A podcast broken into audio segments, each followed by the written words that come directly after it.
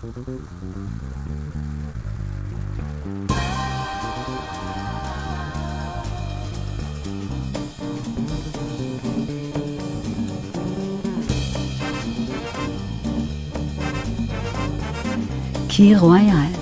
Friday Late Night Talk.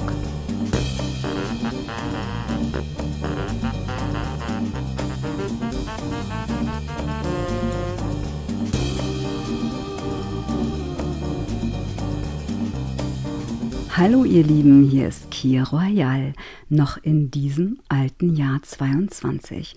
Und bevor es dann im nächsten Jahr so richtig losgehen wird mit dem regulären Podcast-Format, war es mir irgendwie ein Bedürfnis und ein Herzenswunsch, euch noch eine Weihnachtsgeschichte mit auf den Weg zu geben.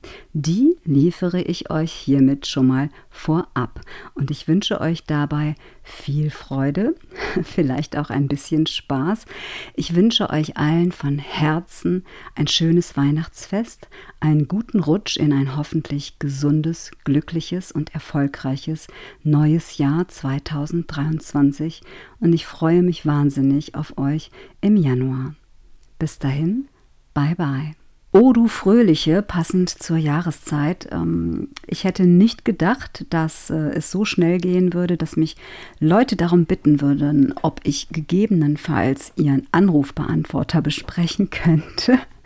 Aber ich freue mich natürlich sehr darüber. Das ist ein durchaus sehr liebesgroßes Kompliment. Und dadurch, dass ich das natürlich nicht machen kann, aber gebeten wurde, dass ich doch bitte bis zum 13. Januar 23 überhaupt irgendetwas erzählen solle, habe ich mich gefragt, was kannst du erzählen in dieser Zeit? Es ist Weihnachtszeit, also erzähle ich einfach ein Weihnachtsmärchen. Okay, also dann, here we go.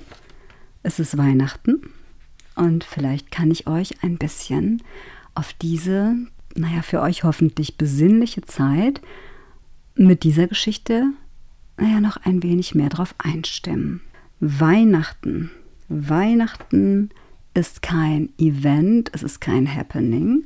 Weihnachten ist auch keine Jahreszeit und Weihnachten ist eher sowas wie ein Gefühl. Weihnachten ist auch nicht unbedingt nur das Fest der Liebe. Für mich persönlich ist Weihnachten das Fest der Erinnerung, wo ich sehr viele Erinnerungen aus meiner Kindheit mit verknüpfe. Und deswegen habe ich eine Geschichte für heute ausgewählt von Hermann Bang, die heißt Weihnachten, das Fest der Erinnerungen. Weihnachten ist das Fest der Erinnerungen. Erinnerungen aus der Kindheit scharen sich um den Namen. Erinnerungen aus der Zeit, als wir nach Weihnachten fragten, sobald die Abende nur etwas länger und etwas dunkler wurden. Und Mutter sagte, dass es noch ganz, ganz lange dauern würde. Aber das erste Zeichen, dass es nun bald soweit war, das bekamen wir, als die großen Steinkrüge aus der Speisekammer geholt wurden und Mutter Berge von Mehl und Butter abwog und den Teig für die braunen Kuchen in dem großen Trog knetete. Und wenn der Teig geknetet war, dann kam er in die Steinkrüge, die verschlossen und in die Speisekammer zurückgestellt wurden. Und es dauerte noch lange bis Weihnachten, gefühlt sehr lange, denn erst musste der Teig ja gehen. Doch wenn es einem gelang, unbemerkt in die Speisekammer zu schlüpfen, wo die Töpfe standen, dann hob man ein winzig wenig den Deckel an, ein ganz klein wenig nur, um zu sehen, ob der Teig auch wirklich ging. Denn dann wusste man, nun war es wirklich bald soweit. Und nun sollte endlich gebacken werden. Sonst würden die Kuchen weich werden, sagte das Küchenmädchen. Und man sah es außerdem auch an anderen Dingen. Stets musste irgendetwas schnell im Nähkästchen verschwinden. Es kamen viele Pakete an und Mutters Kabinett wurde abgeschlossen. Die Weihnachtssachen lagen dort drin auf dem Sofa. Zuletzt wurde sogar etwas ins Schlüsselloch gestopft, so dass man überhaupt nicht mehr hineinsehen konnte. Und dann wusste man, dass der Weihnachtsbaum eingetroffen war. Endlich. Man ging von nun an früh am Abend ins Bett, extra, damit die Zeit schneller verging. Eine ganze Woche lang wurden Herzen ausgeschnitten und lange Streifen aus Seidenpapier, die mit einer Papierschere geschnitten werden mussten, und ganz kleine Körbchen aus Glanzpapier kamen noch hinzu. Aber am schwierigsten ist es, die Herzen zu flechten. Das konnte nur Mutter. Am nächsten Tag ist Backtag. Nie zuvor haben wir Mutter so früh aufstehen sehen. Es ist so dunkel, dass sie Licht machen muss in der Küche, während sie Tee trinkt und vor dem Spiegel steht und sich ihre weiße Schürze umbindet. Eine große Schürze. Und dann können wir hören, wie es in der Küche klirrt und klappert.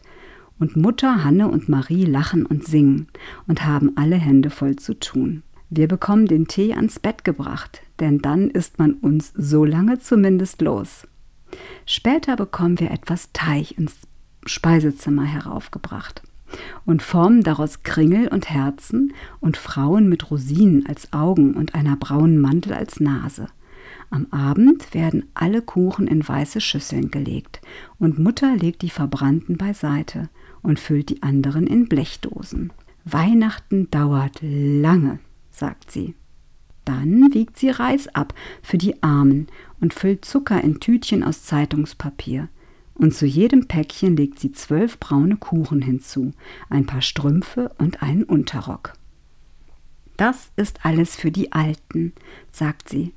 Aber wenn die Pakete für das Waisenhaus gepackt werden, dann bittet sie uns um etwas Spielzeug und sagt, dass nichts zu gut sein könne. Jeder holt seines hervor, sein bestes Spielzeug, und wir streiten uns darum, wer das Beste geben kann. Und zuletzt schimpft Mutter, nun sei es aber genug. Ach, nur dies noch, sagen die Kinder. Und wenn wir dann ins Bett gehen, ist am nächsten Tag endlich Weihnachten. Den ganzen Tag über hat Mutter sich in ihrem Kabinett eingeschlossen und die Kinder sitzen jedes in seiner Ecke und wickeln ihre Geschenke in Schreibpapier ein, ohne miteinander zu reden, versteht sich. In jedem Mund sind zehn Geheimnisse versteckt.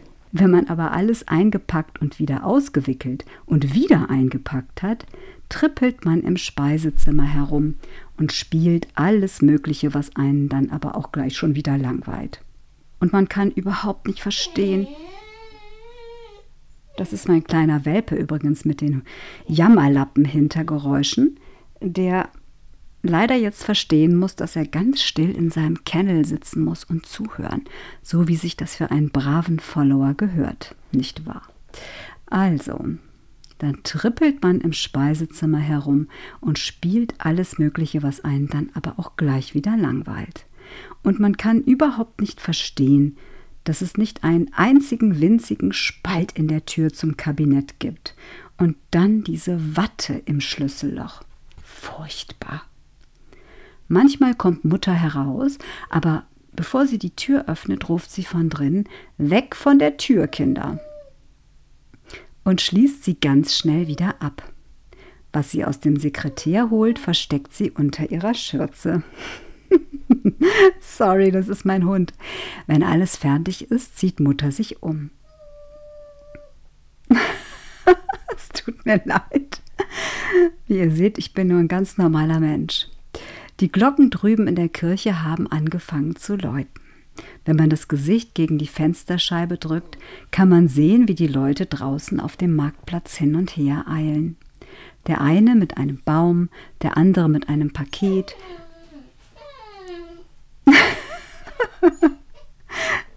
mein Hund macht meine Weihnachtsgeschichte für euch kaputt. Es tut mir von ganzem Herzen leid. Aber ich mache einfach weiter. Dann gehen wir an Mutters Hand in die Kirche. Sorry. In der Dämmerung haben wir die Weihnachtslieder gesungen, so dass wir sie jetzt gut auswendig können. Doch hier drin braucht's das WCT-Turnier, ne? Dagmar Berghoff 2.0. Ich bin sowas von raus, Leute, aber es ist, es ist scheißegal. Ich mache einfach weiter. Doch hier drin braust der Gesang wie eine Woge. Man bekommt fast Angst, obwohl es so schön ist. Und die Lichter und Tannenzweige an allen Bänken und allen. ich bitte vielmals. um Verzeihung, das ist the biggest flop ever, I guess. Und das ist der größte Weihnachtsgeschichten-Fail, äh, den ich jetzt hätte bringen können. Aber was soll's? Sympathisch fängt Kier Royal an. Ich bin halt auch nur ein Mädchen aus Bergisch Gladbach. Okay. Aber Vater sagt, ich habe an der falschen Stelle wieder angefangen. Und ich habe noch nicht mal ein Kir Royal getrunken, bitte, ja? Ich bitte das zu berücksichtigen. Zu Hause bekommt man keinen Bissen herunter. Nein, ich bin vollkommen in der falschen Zeile. Ich fange jetzt nochmal von vorne an, sorry. Also jetzt nochmal. Tief durchatmen. Contenance. Ich gehe nochmal einen Absatz für euch zurück. Und ich hoffe, dass wir von meinem Welpen jetzt nicht mehr gestört werden. Okay. Wenn alles fertig ist, zieht Mutter sich um. Die Glocken drüben in der Kirche haben angefangen zu läuten. Und wenn man das Gesicht gegen die Fensterscheibe drückt, kann man sehen, wie die Leute draußen auf dem Marktplatz hin und her eilen. Der eine mit einem Baum unter dem Arm, der andere mit einem Paket. Die meisten wollen in die Kirche. Die großen Kirchenfenster leuchten über den ganzen Marktplatz auf den Schnee.